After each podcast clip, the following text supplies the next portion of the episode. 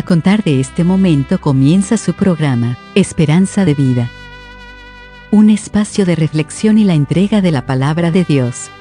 Con la conducción del pastor Jaime Muñoz. Hola y muy bienvenidos una vez más a nuestros queridos amigos y hermanos a la enseñanza de la palabra de Dios. Estamos muy contentos una vez más de poder encontrarnos con ustedes y de traerles la palabra de Dios no tenemos otra cosa. Ya que no somos como muchos que medran falsificando la palabra de Dios, sino que delante de Dios y en la presencia de Cristo les hablamos la palabra. Segunda Corintios capítulo 2 verso 17. Así que aquí estamos, sentimos el peso, la gran responsabilidad de hablarles la verdad. Y por esto ustedes pueden confiar plenamente en la palabra de Dios, no en nosotros. Nosotros somos hombres, la Biblia dice, maldito el hombre que confía en el hombre. Confíen en la palabra de Dios en lo que le estamos diciendo, cuando lo lean, como lee mi hermano, anótelo en un papelito y lo vuelven a leer, por favor. Hoy día vamos a hablar, ¿se puede clemar un cristiano, un hijo de Dios? ¿O tiene que ser sepultado en tierra nomás? A la luz de la palabra vamos a considerar esto que ha traído mucho revuelo entre las iglesias por ahí, ¿ok? Así que amigos, les hablamos hoy día la palabra de Dios. Sean todos muy bienvenidos. Como siempre cuento con la ayuda de mi querido hermano Renato. Así que gracias querido hermano. Muchas gracias hermano, muy contento de estar nuevamente aquí compartiendo con quienes quieren saber y conocer cada día más de la palabra de Dios. Bueno, hoy día vamos a tratar un tema muy, muy especial que poca gente trata, que mucha gente ignora o que hay mucha religión o superstición alrededor de él. Vamos a ver qué dice la palabra de Dios sobre la cremación, sobre la incineración de una persona, de un creyente. Interesante tema, yo creo que esto ha sido una duda que hemos tenido todos en algún minuto. Pero bueno, el pastor aquí nos va a explicar, nos va a enseñar qué dice la palabra de Dios. Así que quédese, acompáñenos porque le aseguramos que al final del programa usted va a salir fortalecido. Como siempre los invitamos a que nos escriban a la casilla de correo electrónico contacto arroba esperanzadevida.cl. También los invitamos a compartir estos programas para que más gente pueda conocer la verdad y salir de sus dudas, salir de sus creencias muchas veces equivocadas. Siempre debemos tomar como base la palabra de Dios, lo hemos dicho antes, lo repetimos. Si usted tuviera una enfermedad, si usted tuviera una dolencia, y supiera que hay un agua pura y cristalina en alguna parte que lo puede sanar, ¿usted se conformaría con tomar agua del arroyo que viene de esa fuente, sabiendo que en ese arroyo puede haber contaminación por el cauce, porque alguien ha ensuciado el agua, porque animales beben ahí? ¿O trataría de llegar a la fuente? Yo creo que trataría de llegar a la fuente, ¿no es cierto? Bueno, eso es la Biblia, es la fuente. Todo lo que está ahí está puro, está limpio. Esa es la invitación. Eso es lo que hacemos en este programa, enseñar lo que dice la fuente. Así que ustedes están invitados a compartir la enseñanza. Y por supuesto, si tienen alguna duda, escríbanos a la casilla de correo que ya le dimos.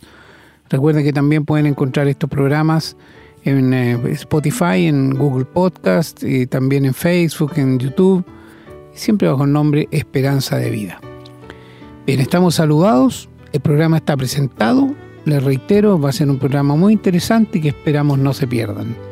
Así que ahora vamos a ir a una breve pausa y a la vuelta estamos con la lectura de los textos bíblicos de hoy.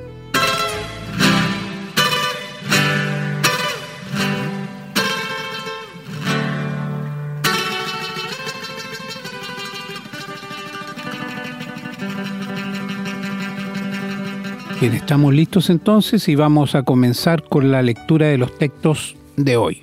Y vamos a empezar en el Antiguo, Antiguo Testamento, en el primer libro de Samuel, capítulo 31, los versículos del, del 1 hasta el 13, que nos hablan de la muerte del rey Saúl y de sus hijos. Dice la palabra. Los filisteos, pues, pelearon contra Israel, y los de Israel huyeron delante de los filisteos y cayeron muertos en el monte de Gilboa. Y siguiendo los filisteos a Saúl y a sus hijos, mataron a Jonatán, a Abinadab y a Malquisúa, hijos de Saúl. y arreció la batalla contra Saúl, y le alcanzaron los flecheros, y tuvo gran temor de ellos. Entonces dijo Saúl a su escudero, Saca tu espada y traspásame con ella, para que no vengan estos incircuncisos y me traspasen y me escarnezcan. Mas su escudero no quería, porque tenía gran temor. Entonces tomó Saúl su propia espada y se echó sobre ella. Y viendo su escudero a Saúl muerto, él también se echó sobre su espada y murió con él. Así murió Saúl en aquel día, juntamente con sus tres hijos y su escudero y todos sus varones.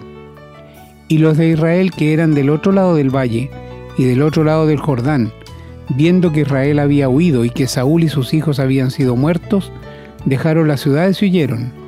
Y los filisteos vinieron y habitaron en ellas. Aconteció al siguiente día que, viniendo los filisteos a despojar a los muertos, hallaron a Saúl y a sus tres hijos tendidos en el monte de Gilboa, y le cortaron la cabeza, y le despojaron de las armas, y enviaron mensajeros por toda la tierra de los filisteos, para que llevaran las buenas nuevas al templo de sus ídolos y al pueblo. Y pusieron sus armas en el templo de Astarot, y colgaron su cuerpo en el muro de Bet-San.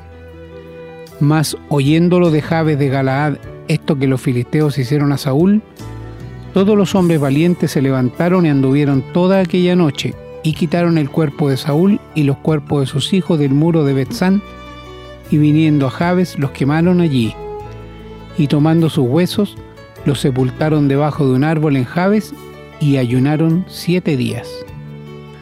Vamos a continuar leyendo ahora en el Nuevo Testamento, en la carta a los romanos, en el capítulo 8, los versículos desde el 1 hasta el 9, que dicen, Ahora pues, ninguna condenación hay para los que están en Cristo Jesús, los que no andan conforme a la carne, sino conforme al Espíritu. Porque la ley del Espíritu de vida en Cristo Jesús me ha librado de la ley del pecado y de la muerte. Porque lo que era imposible para la ley, por cuanto era débil por la carne, Dios enviando a su Hijo en semejanza de carne de pecado y a causa del pecado, condenó al pecado en la carne, para que la justicia de la ley se cumpliese en nosotros, que no andamos conforme a la carne, sino conforme al Espíritu. Porque los que son de la carne piensan en las cosas de la carne, pero los que son del Espíritu en las cosas del Espíritu. Porque el ocuparse de la carne es muerte, pero el ocuparse del Espíritu es vida y paz por cuanto los designios de la carne son enemistad contra Dios, porque no se sujetan a la ley de Dios ni tampoco pueden, y los que viven según la carne no pueden agradar a Dios. Mas vosotros no vivís según la carne, sino según el Espíritu, si es que el Espíritu de Dios mora en vosotros. Y si alguno no tiene el Espíritu de Cristo, no es de él. Vamos a continuar en la misma carta a los romanos, en el capítulo 14, los versículos desde el 1 hasta el 7. Dice, recibid al débil en la fe, pero no para contender sobre opiniones, porque uno cree que se ha de comer de todo, otro, que es débil, come legumbres. El que come, no menosprecia al que no come, y el que no come, no juzgue al que come, porque Dios le ha recibido. ¿Tú quién eres que juzgas al criado ajeno? para su propio Señor está en pie o cae, pero estará firme, porque poderoso es el Señor para hacerle estar firme. Uno hace diferencia entre día y día, otro juzga iguales todos los días. Cada uno esté plenamente convencido en su propia mente. El que hace caso del día lo hace para el Señor, y el que no hace caso del día para el Señor no lo hace. El que come para el Señor come, porque da gracias a Dios y el que no come, para el Señor no come y da gracias a Dios, porque ninguno de nosotros vive para sí y ninguno muere para sí. Vamos ahora a la primera carta a los Corintios en el capítulo 15. Vamos a leer dos, partes. Primero los capítulos del 12, perdón, los versículos del 12 hasta el 19, que dicen, pero si se predica de Cristo que resucitó de los muertos, ¿Cómo dicen algunos entre vosotros que no hay resurrección de muertos? Porque si no hay resurrección de muertos, tampoco Cristo resucitó. Y si Cristo no resucitó, vana es entonces nuestra predicación, vana es también vuestra fe. Y somos hallados falsos testigos de Dios, porque hemos testificado de Dios que Él resucitó a Cristo, al cual no resucitó si en verdad los muertos no resucitan. Porque si los muertos no resucitan, tampoco Cristo resucitó. Y si Cristo no resucitó, vuestra fe es vana, aún estáis en vuestros pecados entonces también los que durmieron en Cristo perecieron. Si en esta vida solamente esperamos en Cristo, somos los más dignos de conmiseración de todos los hombres. Y en los versículos 42 hasta el 54 continúa diciendo, Así también es la resurrección de los muertos. Se siembra en corrupción, resucitará en incorrupción. Se siembra en, se siembra en deshonra, resucitará en gloria. Se siembra en debilidad, resucitará en poder. Se siembra cuerpo animal, resucitará cuerpo espiritual. Hay cuerpo animal y hay cuerpo espiritual. Así también está escrito, fue hecho el primer Adán, alma viviente, el posterior Adán, Adán, espíritu vivificante. Mas lo espiritual no es primero sino lo animal, luego lo espiritual. El primer hombre es de la tierra terrenal, el segundo hombre que es el el Señor es del cielo. Cuál el terrenal, tales también son los terrenales. Y cuál el celestial, tales también los celestiales. Y así como hemos traído la imagen del terrenal, traeremos también la imagen del celestial. Pero esto digo, hermanos, que la carne y la sangre no pueden heredar el reino de Dios, ni la corrupción hereda la incorrupción. He aquí os digo un misterio. No todos dormiremos, pero todos seremos transformados, en un momento, en un abrir y cerrar de ojos, a la final trompeta, porque se tocará la trompeta y los muertos serán resucitados incorruptibles y nosotros seremos transformados. Porque es necesario que esto corruptible se vista de incorrupción y esto mortal se vista de inmortalidad. Y cuando esto corruptible se haya vestido de incorrupción y esto mortal se haya vestido de inmortalidad, entonces se cumplirá la palabra que está escrita. Sorbida es la muerte en victoria. Y en la segunda carta a los Corintios, en el capítulo 4, el apóstol Pablo, los versículos 16 al 18 dice, Por tanto no desmayamos. Antes, aunque este nuestro hombre exterior se va desgastando, el interior no obstante se renueva de día en día, porque esta leve tribulación momentánea produce en nosotros un cada vez más excelente y eterno peso de gloria, no mirando nosotros las cosas que se ven, sino las que no se ven, pues las cosas que se ven son temporales, pero las que no se ven son eternas. Y en el capítulo 5, los versículos del 1 hasta el 8 continúa diciendo, porque sabemos que si nuestra morada terrestre, este tabernáculo, se deshiciere, tenemos de Dios un edificio, una casa no hecha de manos, eterna en los cielos. Y por esto también gemimos, deseando ser revestidos de aquella nuestra habitación celestial, pues así seremos hallados vestidos y no desnudos. Porque asimismo los que estamos en este tabernáculo gemimos con angustia, porque no quisiéramos ser desnudados, sino revestidos para que lo mortal sea absorbido por la vida. Mas, el que nos hizo para esto mismo es Dios, quien nos ha dado las arras del Espíritu. Así que vivimos confiados siempre y sabiendo que entre tanto que estamos en el cuerpo, estamos ausentes del Señor, porque por fe andamos, no por vista, pero confiamos y más quisiéramos estar ausentes del cuerpo y presentes al Señor. Y vamos a finalizar en la carta a los Hebreos, en el capítulo 10, los versículos 37 y 38 que dicen, porque aún un poquito y el que ha de venir vendrá y no tardará, mas el justo por la fe vivirá y si retrocediere no agradará a mi alma. Amén hermanos, damos gracias al Señor por su palabra, por lo que nos enseña, por lo que nos revela y pedimos en oración que la bendiga para que sea de provecho a nuestras vidas. Bien, vamos a ir ahora a una pausa y a la vuelta estamos con el desarrollo del tema. Estamos presentando su programa, Esperanza de Vida. Les recordamos que pueden escribirnos a la casilla de correo electrónico contacto arroba esperanzadevida.cl. Nos gusta mucho recibir su correspondencia y nos comprometemos a responderla lo antes posible. También les recordamos que pueden encontrar estos programas en Facebook y, en formato de podcast, en las plataformas Spotify y Google Podcast. Siempre bajo el nombre Esperanza de Vida. No olviden que pueden compartirlos y copiarlos libremente por cuanto la autoría le corresponde a nuestro Señor Jesucristo, a quien damos todo el honor y la gloria y agradecemos la oportunidad de servirle de esta manera.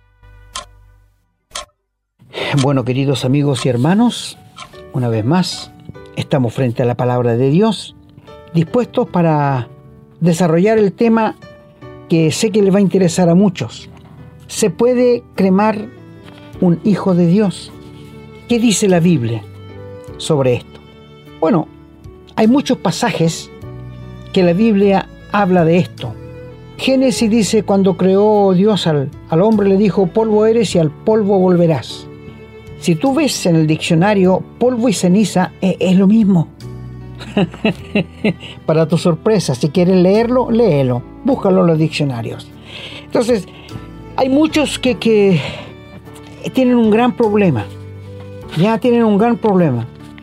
Bueno, la palabra en el griego agüero significa levantarse. Solo un hijo de Dios lo puede hacer. ¿Ya? Ahora, anastático es un cambio de vida. Egüeiro es ponerse de pie y esto se aplica al Señor. Él se puso de pie, nosotros, eh, Él nos pone de pie. Te vuelvo a repetir, la palabra egueiro, que es una palabra griega, quiere decir ponerse de pie. Y anastasis es cambio de vida, transformación. Esto es lo que va a pasar con nosotros cuando el Señor venga a buscarnos. Ahora nuestra mente es tan reducida que no nos da como para alcanzar lo que Dios piensa de nosotros. Te quiero decir algo. Este cuerpo que tú tienes, que yo tengo, Dios lo condenó cuando murió en la cruz. La Biblia dice que Él condenó el pecado en la carne. Condenó el pecado en la carne, es decir, el viejo hombre no tiene remedio. No pienses tú que cuando el Señor te salva, te perdona y te da la vida eterna, empieza a arreglar el viejo hombre. No, el viejo hombre no tiene remedio. He escuchado muchas personas hablar, saca lo bueno que hay dentro de ti. Qué bueno si estamos podridos en el pecado. Saca la fuerza interior que tienes. ¿Qué fuerza? Si estamos sumidos en el pecado y somos esclavos del diablo. He escuchado a muchos por allí hablar de las cosas buenas. ¿Qué tenemos de bueno? ¿Qué tiene de bueno el ser humano? Cristo cuando murió en la cruz tuvo que hacerlo para salvarte, para perdonarte y para darte vida eterna. Porque estábamos condenados al infierno, todos los seres humanos. Fue necesaria la intervención de Dios por medio del Señor Jesucristo. Por esto te digo, Agüeiro es ponerse de pie, y esto solamente al Señor se aplica. Porque nosotros no nos vamos a... Cristo nos va a poner de pie. Nosotros tenemos el anastasis, que es el cambio de vida. Mira qué extraordinario. ¿eh? Ahora, ¿qué valor tiene el cuerpo para Dios? Bueno, dice que somos templo del Espíritu Santo. Porque Dios puso la vida en nuestro interior y el Espíritu Santo nos mora. Pero este viejo hombre no sirve para nada sino para pecar. Nada más. Para, para pecar solamente sirve. No hay para otra cosa. Es un, como decirlo, es una caja. Que dentro de la caja está la perla, que es la vida nueva que el Señor nos dio y el Espíritu Santo que nos mora. Mira, ¿quién te enseñó a pecar? Nada, solito. Nacimos así. Nacemos con el germen del pecado. La palabra de Dios nos dice, en pecado me concibió mi madre. ¿Y sabes por qué? Porque padres pecadores engendran hijos pecadores. Ningún hombre engendra un hijo santo. No. Porque todos nacimos en pecado. Y nacimos condenados. Pero una cosa es, es lo que te voy a decir. Somos únicos. No hay otro igual a ti Mira las huellas digitales. Somos casi 8 mil millones de seres humanos y ni uno tiene la huella digital igual. Tú no eres igual que nadie. Eres único. Y Dios te conoce. Y quiere salvarte. Y quiere perdonarte. Y quiere darte la vida eterna. Extraordinario, ¿no es cierto? Bendito sea el Señor Jesús.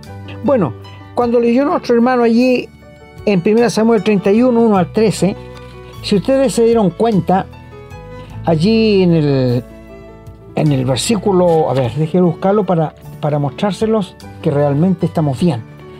Versículo 12, el rey Saúl lo habían matado, a Jonatán también y a su hermano. Y los tres, eh, antiguamente se hacía que los cuerpos los colgaban en, en un madero para mostrar que ellos eran los que habían ganado. Y en verdad habían ganado. Y le cortaban la cabeza. Pero unos hombres, los de Jabes, de Galat, que eran también israelitas, estos que los filisteos hicieron a Saúl, todos los hombres valientes se levantaron y anduvieron toda la noche y quitaron el cuerpo de Saúl y los cuerpos de sus hijos del muro de Betasán y viniendo Jabes, ¿qué hicieron con ellos? Los quemaron allí, los cremaron. La Biblia dice que estuvo mal. No, todo lo contrario. David, ¿qué hizo? Bendijo a los hombres. Bienaventurados sean ustedes. Benditos. Benditos sean ustedes. Así que dice, viniendo los de Jabe, los quemaron allí. Y tomando sus huesos, los sepultaron debajo de un árbol en Jabes y ayunaron siete días. Y David, ¿qué dice? Bendito, bendito los de Jabe que quemaron los cuerpos. ¿Dice Dios algo en contra? No, sobre todo. David dice, bendito ustedes que hicieron esto para con ellos. Bueno, ah, yo sé que hay muchos hermanos que piensan, bueno, ¿y cómo si yo me voy a cremar? ¿Cómo el Señor va, me va a dar un cuerpo nuevo? Hermanos, nuestra debilidad de la mente tenemos que pedirle al Señor que nos ayude. ¿Cuántos hermanos han muerto quemados en un incendio? ¿Cuántos hermanos nuestros se los ha comido un tibrón? ¿Cuántos hermanos han muerto en una explosión, explosión que no se encontró más su cuerpo? ¿Cuántos hermanos murieron este aéreo en el fondo del mar y se lo comieron los, jaivas, los, los pescados? ¿Qué hacemos con el cuerpo de él? Mi amigo, no podemos rebajar el poder de Dios. No importa lo que te haya pasado, tenemos un cuerpo. Leve por favor en 2 Corintios 5. Y allí dice que si se desgasta este tabernáculo, diciendo el cuerpo, tenemos uno nuevo, semejante a este. No igual, pero semejante, porque es un cuerpo nuevo, que no va a correr sangre por las venas. Va a ser un cuerpo glorificado. Hermanos, tenemos una promesa grande de Dios. Tenemos una inmensa promesa que el Señor nos da. Y te digo, ¿se puede quemar un cuerpo cristiano? ¿Por qué no? No hay nada en la Biblia que te, que te impida o que te empuje. No. Mira, si tú estás convencido en tu mente y en tu corazón con el Espíritu Santo que esto no es malo, adelante hermano. Adelante mi hermano. Quiero decirte que es más higiénico Sí, mucho más higiénico y, y más económico también, porque no tienes que eh, seguir pagando. No tienes que seguir pagando, hermano. Así que por eso te digo, si tú estás convencido en tu mente que te vas a cremar, adelante, hermano. La palabra no tiene nada que decirte en contra. ¿Ya? No tiene nada que decirte. Así que el que está convencido en sí mismo de que esto es así, que lo haga, que lo haga. Porque no hay nada que, que te haga eh, decir, bueno, no sé, no sé. Mira, lee Romanos 14 y el versículo 6. Bueno, el versículo 5 dice, uno hace diferencia entre día y día, otro juzga igual todos los días. Cada uno esté plenamente convencido en su propia mente que estoy bien. Eso dice. Uno hace diferencia en día en día, otro juzga igual todos los días, cada uno esté plenamente convencido en su propia mente. El que hace caso del día lo hace para el Señor, y el que no hace caso del día para el Señor no lo hace. El que come para el Señor come porque da gracias a Dios, y el que no come da gracias al Señor no come y da gracias. Porque ninguno de vosotros vive para sí y ninguno muere para sí. Pues si vivimos para el Señor vivimos y si morimos para el Señor morimos. Así pues sea que vivamos o que muramos, del Señor somos. Bendito, bendita esperanza. Te vuelvo a repetir, tú eres de los que está en contra de la cremación. Muéstrame por la palabra de Dios qué dice. No hay nada, amigo. No hay nada, hermano. Yo hablo a mis hermanos. Yo hablo a mis hermanos realmente. Porque esto de la cremación, como digo, ha traído mucho, mucho revuelo. Pero vamos, vamos a ver. Allí en Romanos 8, del 1 al 9, habla claramente que ya no hay ninguna condenación para los que están en Cristo Jesús, porque la ley del Espíritu de vida en Jesús me ha librado de la ley y del pecado de la muerte. Pero lo que es imposible para la ley por cuanto era débil, por la carne, Dios enviando a su Hijo en semejanza de carne de pecado, ahí está, en semejanza, pero sin pecado, y a causa del pecado condenó el pecado en la carne. Mi hermano, el cuerpo nuestro está condenado a ser destruido de cualquier forma. De cualquier forma. Yo te digo que seas quemado, que te maten a balazo, que te ahoguen en el río, no, no importa. El cuerpo, querido hermano, es una caja. Una caja que está llena de pecado. ¿Qué dijo el Señor Jesús a sus discípulos cuando estaba orando en Getsemaní y ellos no podían estar despiertos? El espíritu está presto, pero la carne es débil. Si es débil, ¿cuántas veces tú has llegado del trabajo cansado, pero ves que tienes que leer la palabra y comienzas a leer y te quedas dormido? El espíritu está dispuesto a leerlo, pero la carne es débil. Este viejo hombre que nos mora, este viejo hombre que nos lleva a pecar. Esto que dice Pablo, lo que no quiero hacer, eso hago en el capítulo 7 de Romanos miserable de mí, dice él, y está refiriéndose al yo, al yo personal. Pero cuando llega Gálatas 2.20, dice, con Cristo estoy juntamente crucificado y ya no vivo yo, más vive Cristo en mí. Y lo que ahora vivo, lo vivo en la carne del Hijo de Dios, el cual me amó y se entregó a sí mismo por mí. Es un versículo maravilloso, Gálatas 2.20. Pero volviéndonos a nuestro tema, Dios condenó el pecado en la carne, dice claramente aquí, para que la justicia de la ley se cumpliese en nosotros que no andamos conforme a la carne, sino conforme al Espíritu. Es decir, cuando tú te convertiste, hermano, cuando yo me convertí, Dios nos vio crucificado con Cristo, sepultado con Cristo y resucitado con Cristo. Y por esto tenemos que bautizarnos. ¿Por qué? Para mostrar a nuestra familiar, al mundo, lo que nos pasó. No es que cuando te bauticen naces de nuevo. No, el bautismo no es para los inconversos, es para los cristianos allí en, los Hechos 2.41 dice, los que recibieron su palabra fueron bautizados. Es decir, los que se salvaron, viene el bautismo y después son recibidos a la comunión en la iglesia. Léelo. Romanos 2, 41 y 42.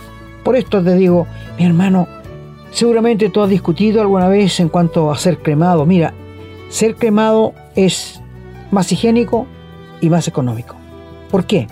Si tú compras un terreno, todos los meses tengo que pagar por mantención y tienes que seguir pasando por el resto de tu vida. En cambio, te creman, le entregan la ánfora a tu esposa allí eh, o a tu esposo, te lo llevas a la casa y se acabó. Nadie más te cobra nada. Es algo económico y nosotros tenemos que ver, velar por ello. Bueno, volviéndonos a donde estamos, condenó el pecado en la carne. Dios condenó el pecado en la carne. Y esto lo dice claramente allí en el versículo 3. Ahora dice, los que son de la carne piensan en las cosas de la carne, pero los que son del espíritu, en las cosas del espíritu. ¿Qué somos nosotros? Ahora dice, el ocuparse de la carne es muerte, pero el ocuparse del espíritu es vida y paz. Los designios de la carne son enemistad contra Dios. Es decir, todo lo que nosotros hacemos desagrada a Dios porque lleva el sello del pecado. todas las cosas de la carne. Por eso dice allí, el ocuparse de la carne es muerte, pero el ocuparse del espíritu es vida y paz. Por cuanto los designios de la carne son enemistad contra Dios, porque no se sujetan a la ley de Dios, ni tampoco pueden. No podemos arreglar a este viejo hombre porque está condenado por Dios. Está condenado. Luego dice allí en el 9, mas vosotros no vivís según la carne, sino según el Espíritu, si es que el Espíritu de Dios mora en vosotros. Si alguno no tiene el Espíritu de Cristo, no es Él. Qué claridad el texto. ¿Tú tienes el Espíritu Santo morándote o no sabes? Si no lo sabes, preocúpate, querido amigo. Porque cuando uno nace de nuevo, es el Espíritu Santo que viene a morarnos y nos transforma 100% en otra persona. Nunca vamos a ser el mismo. Si tú en este momento le entregas tu vida al Señor, si tú en este momento te entregas de corazón a Dios y le pides perdón por sus pecados, Él te va a perdonar y te va a compartir de su naturaleza dentro de ti y te va a venir a morar el Espíritu Santo. Nunca serás el mismo, jamás, ni la misma, porque eres una nueva criatura. El Espíritu Santo te regenera, te hace un nuevo ser. Qué lindo, ¿ah? Qué hermoso todo esto. Bueno, luego cuando llegamos a Segunda de Corintios, Segunda de Corintios, allí el capítulo 4, Segunda de Corintios, el capítulo 4, allí dice claramente que este, este, este viejo hombre 4.16 dice que, muy claramente allí amigos, dice, por tanto, no desmayamos, o sea, no nos desanimamos. Antes, aunque nuestro hombre exterior, se refiere al cuerpo, se va desgastando día a día, el interior se va renovando día en día porque esta leve tribulación momentánea produce en nosotros un cada vez más excelente peso de gloria. No mirando nosotros las cosas que se ven, sino las que no se ven. Las que se ven son temporales, las que no se ven son eternas. Porque sabemos que si nuestra morada terrestre, este tabernáculo, que es la carne, se deshiciere, tenemos de Dios un edificio, una casa no hecha de mano eterna en los cielos. Mira qué lindo. Y por eso también gemimos deseando ser revestidos de aquella nuestra habitación celestial, o sea, ya sabemos que vamos a ser revestidos. Y por esto gemimos, deseando ser revestidos de aquella nuestra habitación celestial. Porque así seremos allá vestidos, no desnudos. Porque asimismo los que estamos en este tabernáculo, en el cuerpo, gemimos con angustia porque no quisiéramos ser desnudados sino revestidos para que lo mortal sea absorbido por la vida. Mas el que nos hizo para esto es Dios mismo, que nos ha dado las arras del Espíritu, la seguridad de que Él viene a buscarnos. Bueno, luego dice más, porque asimismo los que estamos en este tabernáculo gemimos. Yo en realidad en oración gimo pidiéndole al Señor que venga a buscarnos. Más el que nos hizo para esto mismo es Dios, que nos ha dado oh, una seguridad, porque su Espíritu mora en nosotros. Así que vivimos confiando siempre y sabiendo que entre tanto que estamos en el cuerpo, estamos ausentes del Señor. Por fe andamos, no por vista, pero más confiamos y más quisiéramos estar ausentes del cuerpo, pero presentes en el Señor. Esto es lo que deseo, partir y estar con el Señor. Una vez le dijeron a un dijo un cristiano, si para ver a Cristo tengo que morir, yo quiero verle. Qué bonito, me gusta esa expresión. Yo quiero ver, yo quiero partir. Y Pablo dice, tengo deseo de partir y estar con Cristo, lo cual es mucho mejor, por supuesto que es mucho mejor. Ahora, luego dice, eh, confiamos, quisiéramos ausentes o presentes, ser agradable al Señor. ¿Te das cuenta que este cuerpo no es nada? Y Dios en, su palabra dice que la muerte le da asco. A mí también me da asco cuando me han invitado velorios y me ofrecen un sanguchito, no, no, yo no, como ni tomo café porque, no sé, siento algo dentro de mí. ¿Sabes que los israelitas, cuando moría alguien y ellos moría al lado de ellos, tenían que estar siete días fuera del campamento porque eran inmundos? Nadie podía contaminarse con un muerto. Era, e, era terrible la ley. Gracias a Dios que la gracia es diferente. Mi hermano, si se ha perdido un ser querido, si se ha muerto un ser querido, y tú tienes que llorar, llora, hermano. No hay nada en la Biblia que diga que no llores. No. Y si tú quieres hacer luto por él, no ponerte luto, sino hacer luto, no escuchar nada. Ah, mi hermano, mira, te voy a decir algo. El cuerpo no es nada. el cuerpo se lo van a comer los gusanos. Y quiero exhortar a quienes me escuchan, a nuestros amigos que no conocen al Señor, y a mis hermanos que sean donantes. ¿Para qué te vas a llevar el corazón? ¿Para qué te vas a llevar el hígado, los pulmones? Si no los necesitas, los gusanos se lo van a comer. Ten bien en claro esto, amigo. Cuando te mueras y te vamos a sepultar, los gusanos te van a comer el corazón, el hígado, los ojos, los todo, todo, todo. ¿Por qué mejor no no lo donas a alguien para que siga viviendo? Yo no soy político, ni quiero hacer política, pero esto es realidad. Quiero que sean donantes todos mis hermanos. Yo soy donante, mi esposa, todos somos donantes. ¿Para qué nos vamos a llevar estas cosas que ya no las no necesitamos?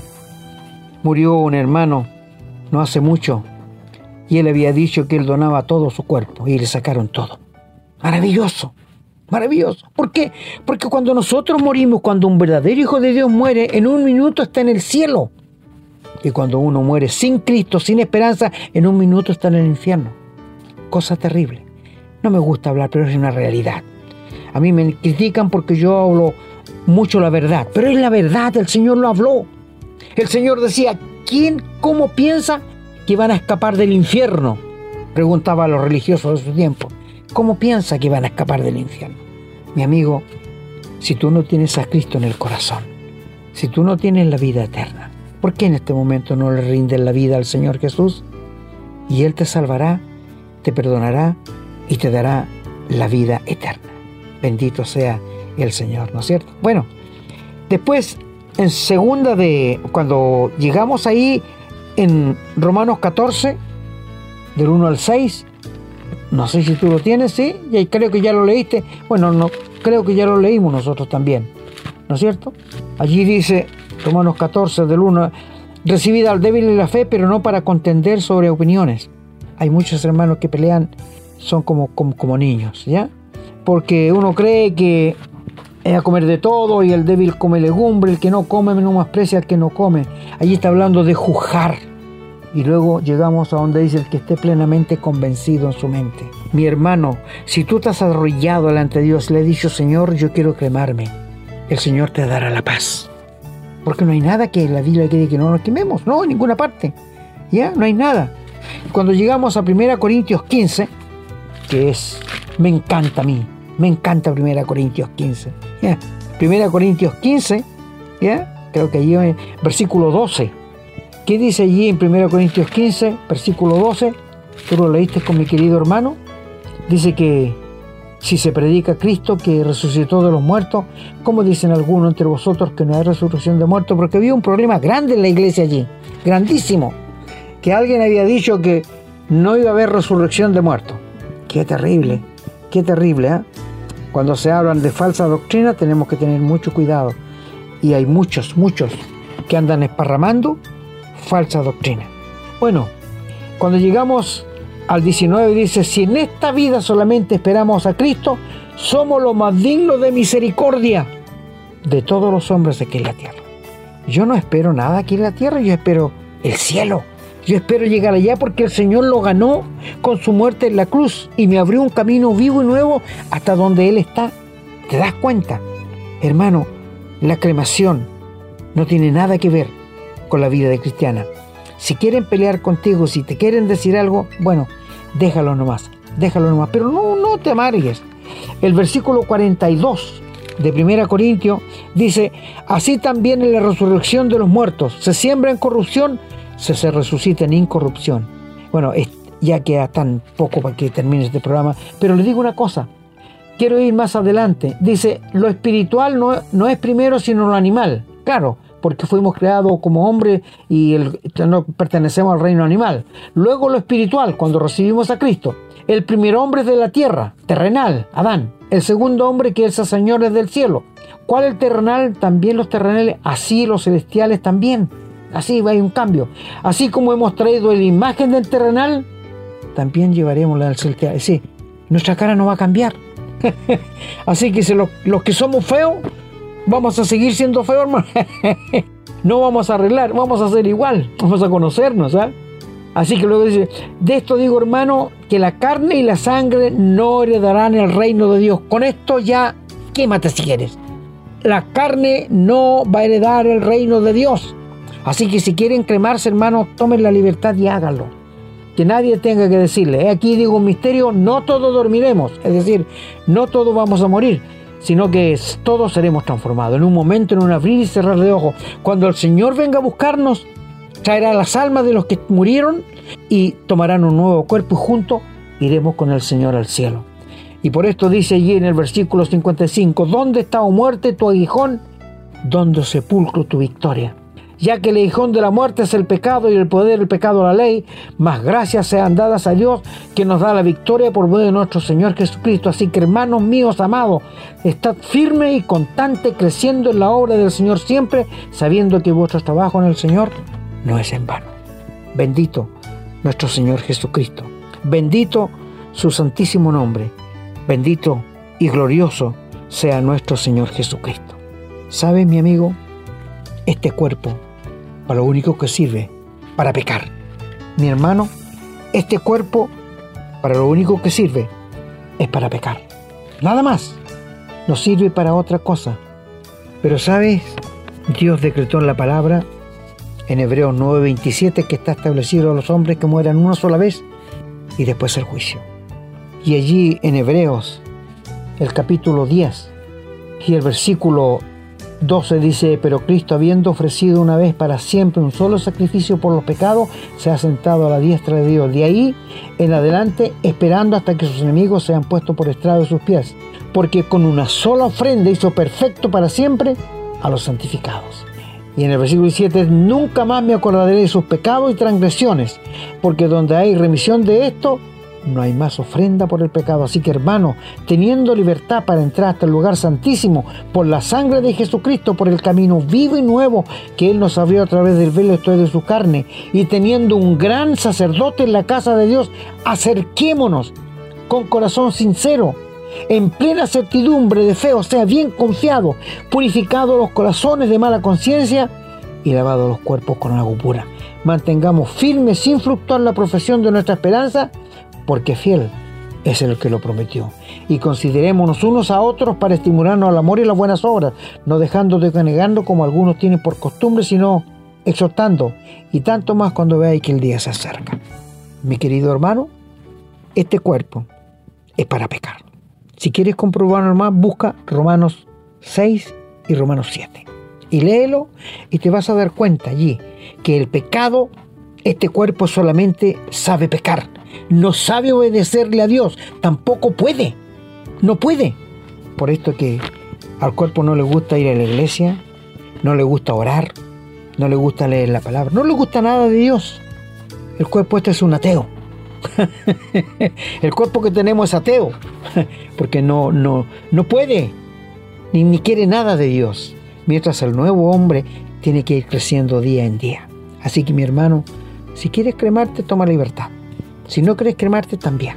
Haz, pide a tu esposa o que tu esposa te diga qué es lo que quiere, porque hay libertad. Dice el Señor Jesús, conoceréis la verdad y la verdad os hará libres, no esclavos de nada. Así que el Señor bendiga su santa palabra.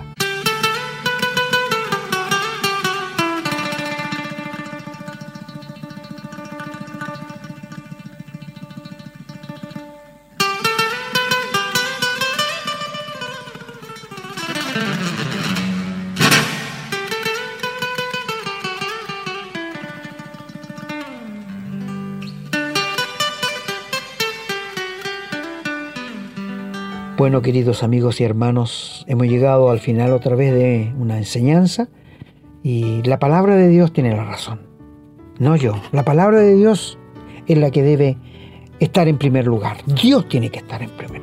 Así que queridos amigos y hermanos, que el Señor bendiga a cada uno de ustedes, los que no son salvos, los que no tienen la seguridad de la salvación, ojalá se rindan de, de corazón a Dios y pidan perdón por sus pecados que Él estará dispuesto a perdonarle.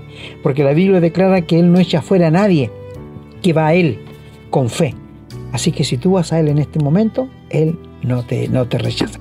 Así que Él te va a dar la vida eterna. Hermano, bendiciones para ustedes y queridos amigos, igualmente la bendición de Dios. Muchas gracias hermano por este magnífico programa. Esperamos que quienes lo hayan escuchado hayan comprendido, que hayan entendido la enseñanza y sobre todo que se hayan sacado alguna carga o preocupación que tenían a este respecto.